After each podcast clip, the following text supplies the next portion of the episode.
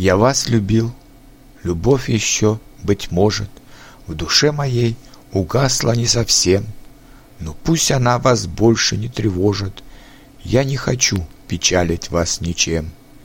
Я вас любил безмолвно, безнадежно, То робостью, то ревностью томим. Я вас любил так искренно, так нежно, Как дай вам Бог, любимый, быть другим.